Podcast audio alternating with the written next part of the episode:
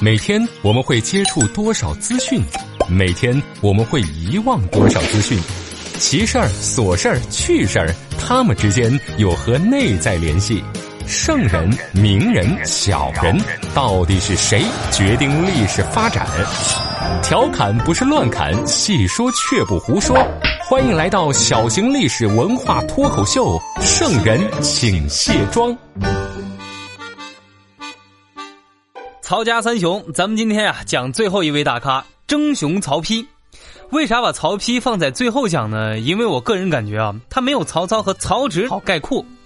曹操呢，你可以说他是一代枭雄，讲他的战争；曹植呢，你可以把他当做一个文人去讲。但唯独曹丕这个标签啊，你不好贴。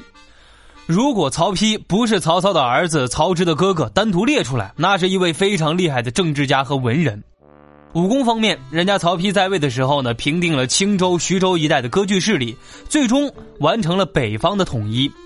公元两百二十年呢，大破刘备的义子刘封，收复了上庸三郡，还三次亲征东吴。哎，虽然没什么效果吧，哎，但人家曹丕实实在在做了这些事儿。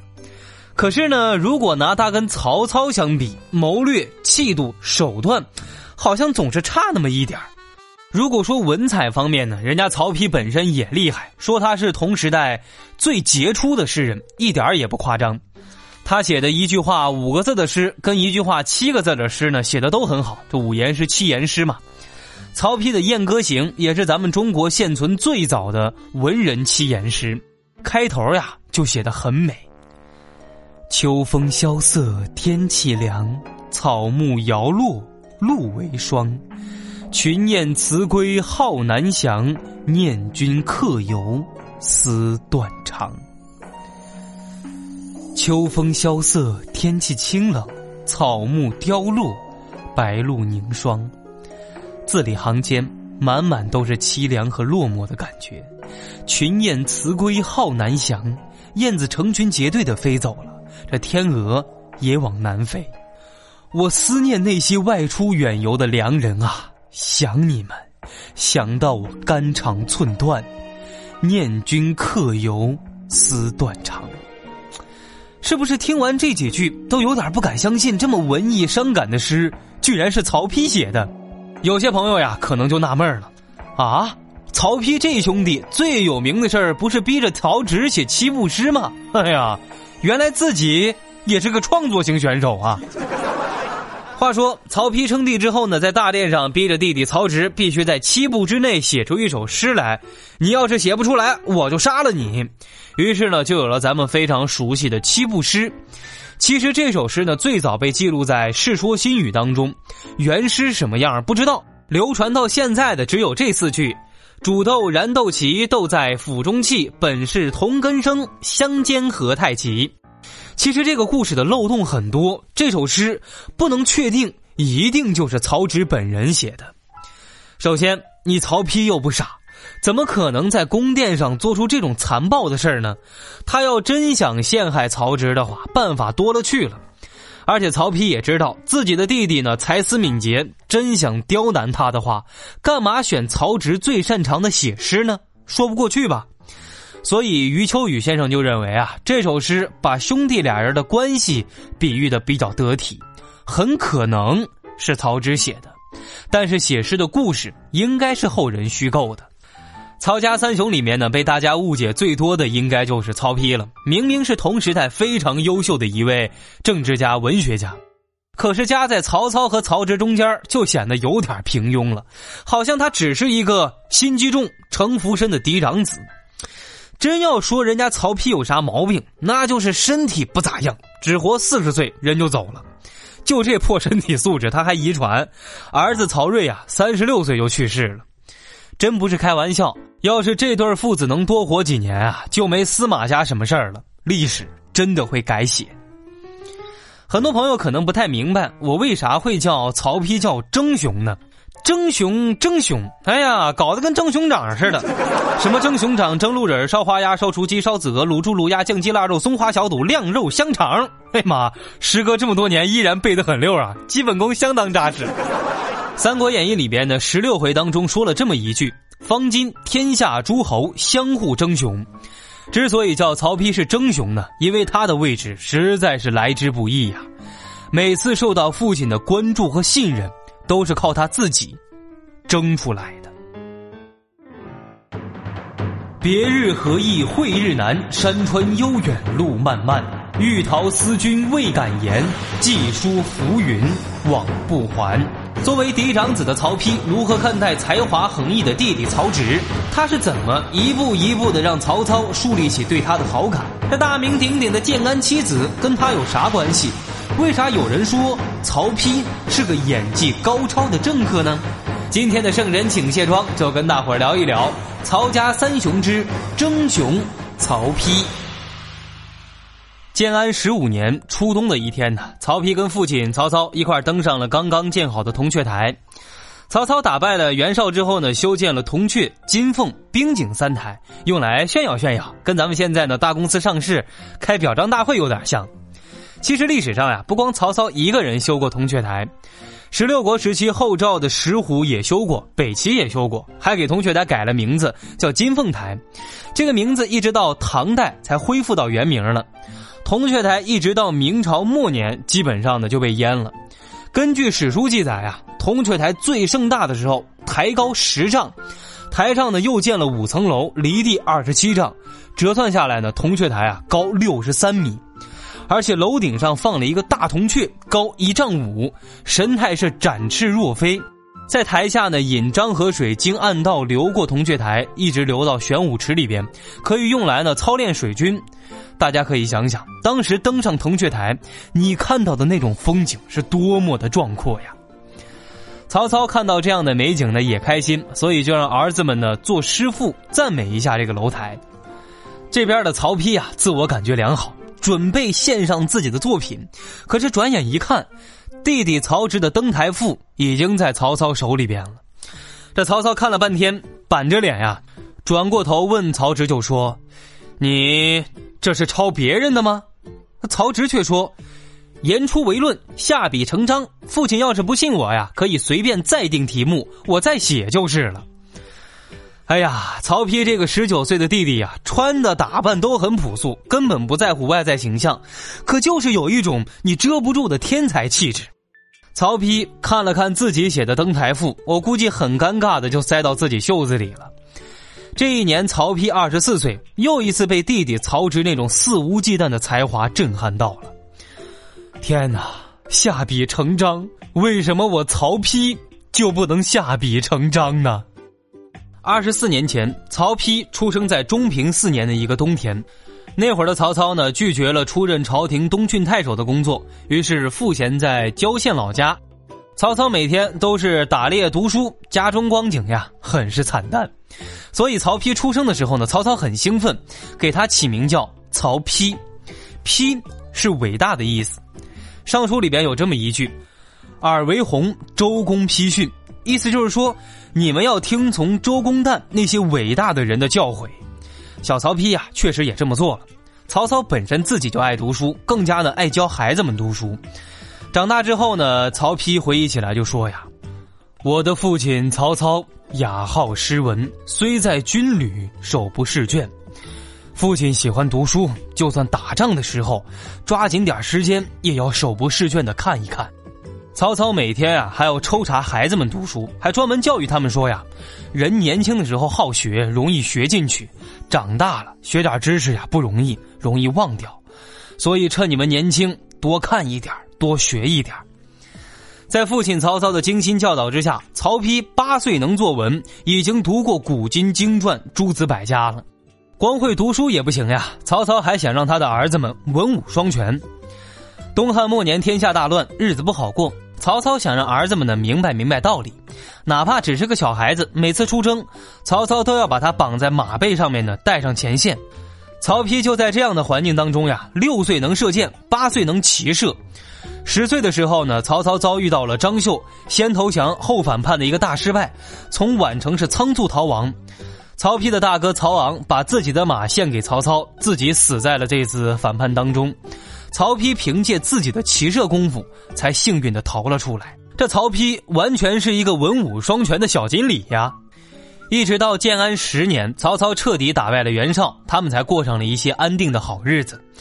这时候，曹丕就想呀，以前打仗呀没时间，现在有空了，我可以多花一点时间呀，好好写自己的专著《典论》，还可以跟我那些文人朋友们呀切磋师傅，整理一下自己之前写过的文集。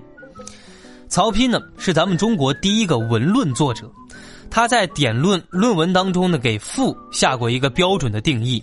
诗赋玉立，可就算是曹丕有这么厉害的一个第一的称号，这些呀跟他那个才华横溢的弟弟相比，都是曹植轻而易举能够达到的。不是曹丕不优秀，而是曹植太优秀了。时间长了，曹操总是会喜欢这个曹植这个孩子。曹植想要什么东西，还没开口问，曹操就巴巴的送过来了。可是曹丕呢，他想要还得忍着。真的想要什么东西，总得想方设法的呀去争取。比如曹丕很喜欢荀彧的大儿子荀彧，但人家荀彧选择了曹植。曹丕跟建安妻子的刘桢关系不错，那自己的漂亮媳妇儿被刘桢很没礼貌的瞪了几眼，他也没怪罪。可是曹操忍不了呀，此事成何体统？来人呀，把刘桢给我调到曹植身边工作。曹丕想要得到大儒邢庸辅佐的时候，父亲曹操又非常爽快的把邢庸安排给了曹植。曹丕这个嫡长子当的，要点人要的委屈呀。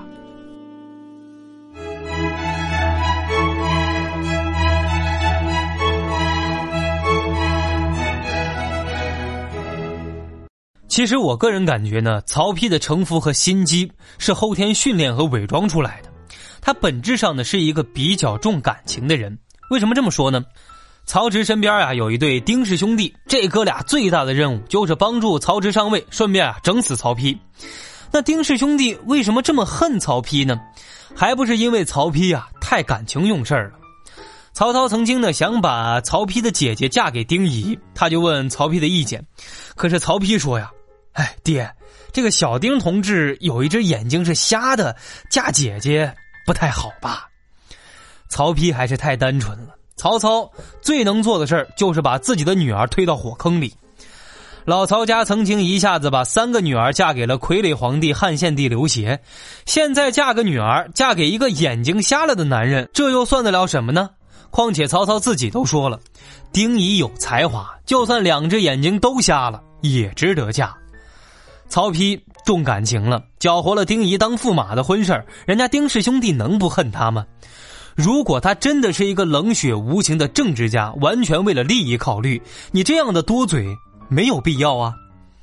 还有一件事曹丕呢曾经有一个非常亲的发小叫夏侯尚，他很喜欢夏侯尚，做了皇帝呢还很关照他，但是夏侯尚因为宠爱小妾，冷落了正妻。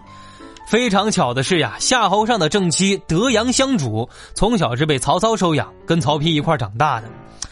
遇到这种情况呢，曹丕不管怎么处理都会得罪人，要么得罪夏侯尚，要么得罪自己的这个妹妹。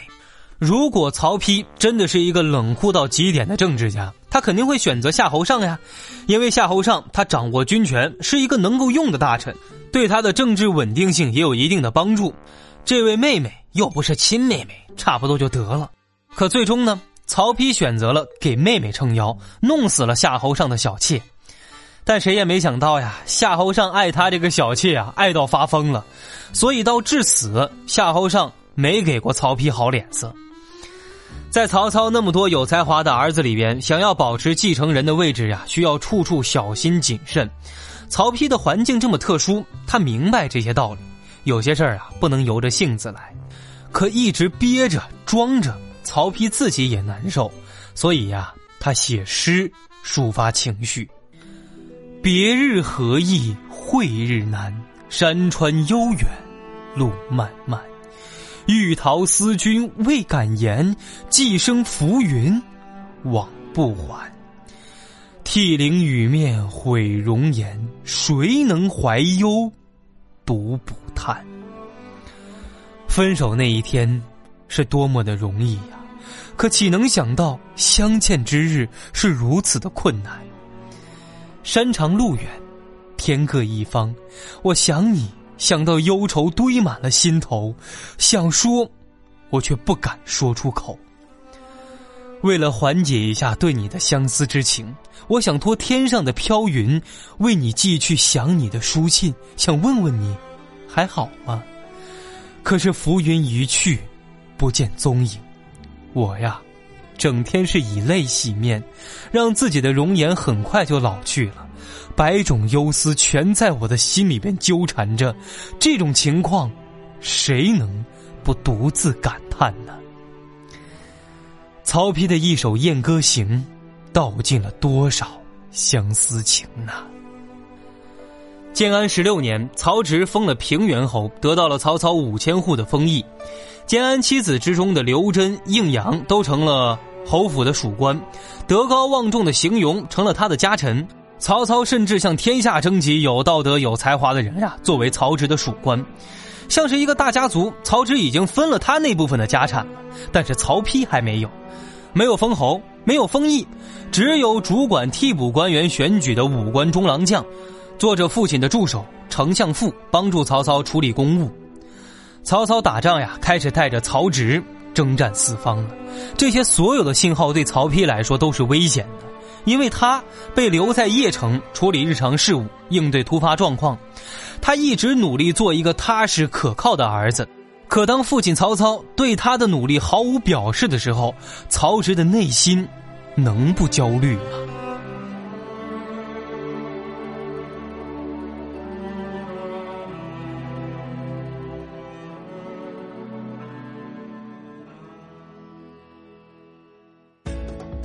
想要参与节目互动，关注我的新浪微博“一枚电台家”，家是嘉宾的家，留言提出问题就有机会被我选中，翻牌子登上飞鸽传书。如果觉得节目不够听，可以关注我的精品付费节目《独孤家的异想世界》。收听节目可以在懒人听书 FM、蜻蜓 FM 搜索“独孤家的异想世界”，就可以完成收听。讲一讲唐代传奇小说故事，感受一下唐人的爱恨情仇。这下你才知道，这唐代人的天马行空的脑洞，不得了啊！粉底、眼霜、高光、隔离、腮红、睫毛、乳液、精华，女人有了这些会更加美丽；历史有了这些只会更加迷离。卸妆看历史，观点更清晰。这就是咱们的圣人请卸妆。欢迎回来，这里是圣人请卸妆，独孤家向您请安了。建安二十二年，在喜欢和信赖之间，在才华和可靠中间，曹操终于做出选择了。曹丕成为魏王太子，等了这么多年，曹丕终于是熬到头了。这一天，你别提曹丕有多开心了。可是同年发生的大瘟疫也让他呀笑不出声了。在建安二十二年这一年里啊，曾经陪伴过曹丕的文友们，徐汉、陈琳、应阳、刘桢都死了。曹丕在给朋友写的信里边就说呀：“生有七尺之行，死为一官之土。”那时候的人呢，其实对死后的世界充满了各种浪漫的幻想，他以为这是一个比生之前更美好的世界。但曹丕就跟神经质似的，大声喊：“没有什么美好的世界，死了就是死了，之后什么也没了。”其实，在曹丕那个时代呢，很多人的梦想都是长生不老，还有很多人啊，对这件事儿很认真，就把长生不老当做一个人生终极的追求目标。可是，曹丕对于死亡非常的清醒。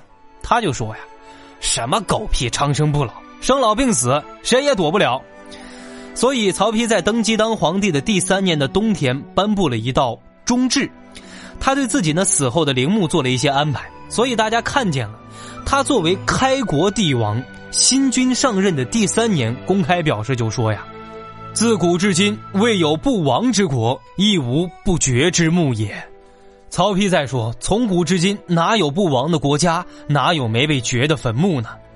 以前的皇帝啊，总想长命百岁、千秋万代，就连传国玉玺上面都盖着‘继寿永昌’，好像这样说了，就真的能实现长生不老的梦想似的。而曹丕呀，就带着一脸冷笑说了一句：‘切，醒醒吧，别做梦了。’”别看曹丕在生死观念上好像想得挺开的，其实建安二十二年那场邺城的大瘟疫带走他朋友们的生命，他心里边一直有一道坎儿。曹丕一次又一次的写信给他的好朋友吴质，回忆他们呀一块游园的美好时光，说他们在一块谈天说地、喝酒聊天，挤在一辆车里边呢无话不谈。可是现在啊，他们都死了，但他还清晰的记得他们无可替代的个性和文笔。徐汉、应阳、陈琳、刘真、阮宇、王灿，再加上一个年纪稍微大一点的孔融，就是后来的建安七子。曹丕虽然没有提名自己，但是作为他们的提名人，曹丕没加入对比，毕竟文无第一嘛。曹丕对于朋友的评价还是非常客观的。因为经常失眠、心口不一、征战操劳，曹丕呀没活多久。黄初七年，差不多四十岁的时候，他就去世了。魏明帝曹睿虽然在父亲面前呢经常是装聋作哑，但他依然呀是最了解父亲的儿子。太和四年。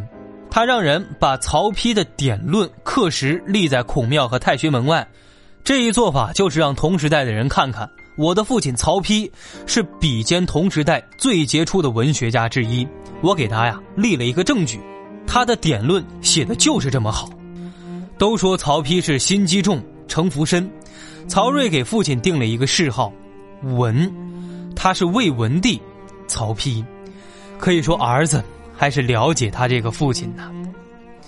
曹丕其实心里也清楚，在以后的很多时代当中，他都会毫不留情的跟曹植放在一块对比。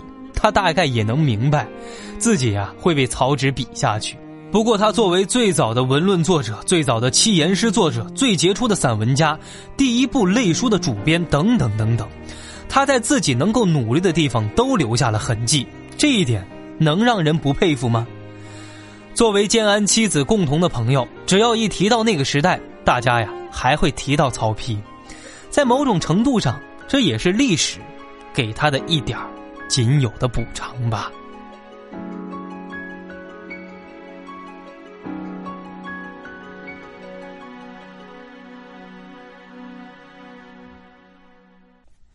陆陆续续的呢，把曹家三雄的事儿终于给大家讲完了。为什么做这个系列节目呢？因为我看了一本书，叫《在深渊里仰望星空》，顺便给大家推荐一下。这本书里呢，讲的主要是魏晋时期的名士他们之间的故事。这本书里边有讲曹家三父子呀，有讲这个建安七子等等等等一系列的名士的故事。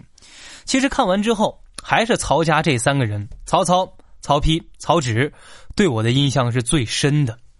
这本书呢，算给大家推荐一下。呃，三期节目当中也有很多借鉴它的地方，希望大家在看这本书的时候呢，不要用一个太严谨的观念、历史观念去看吧。要让我感觉呀，他用了一种非常独到的文人气质的想法，在讲魏晋时期的这些名人名士。这一点呢，我非常喜欢，因为魏晋时期的那种名人风骨呀，他们那种风流气质，真的是羡慕不来的。最后，我想说呀，大家看历史书也好看，其他书也好。做人的胃口大一点胃口大了，五谷杂粮，什么书都看，什么饭都吃，享受的生活不就精彩一点吗？